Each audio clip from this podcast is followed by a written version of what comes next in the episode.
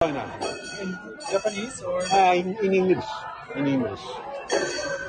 Oh, hello. Uh, I'm in Shijo right now, and uh, we are in a festival Yes. of Gion Matsuri. So, in front of us, uh, there's a kind of float.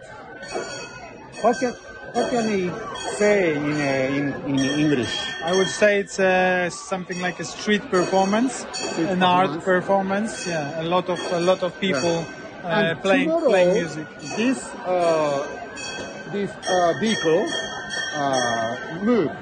Ah, okay. So it's a moving So- platform. it's, It's a yes. moving platform with Yes. performance. Okay, Yes. performance. I think they, it has a wheel Ah, okay.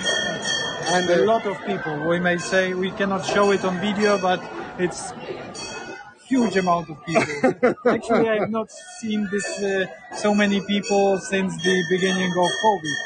ah yes yes that's true that's true. And I don't imagine uh, such kind of uh, such a lot of people in uh, Kyoto. Honestly. Yeah, me too. Me too. I have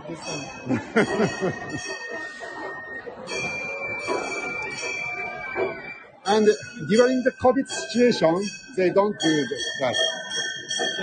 I think it's something. Uh, it's the exception Yeah. they made. Yes. Yeah, yeah. And so I think uh, Kyoto people, uh, they're uh, enjoying uh, the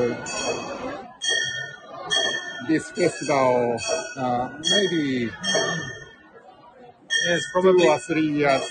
Yes, probably it was cancelled for the last two or Yes, three years, yes. and now now they they are happy that Yes, it's back. yes. Yes. You can see it.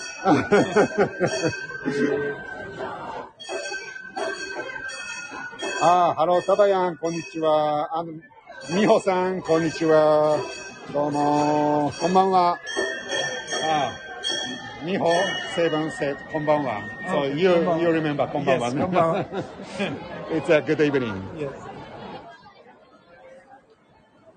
Ah, new Sunset, uh, it is nice sound.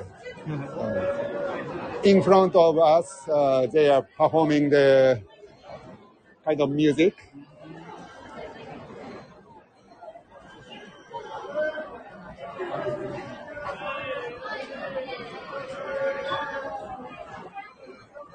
So it is uh, Nishitani I think uh, so. Every so Thomas, uh, we can see another Another stage. another stage. Yes, over there. Okay. So there are multiple stages on the on the screen. Yeah, I think so.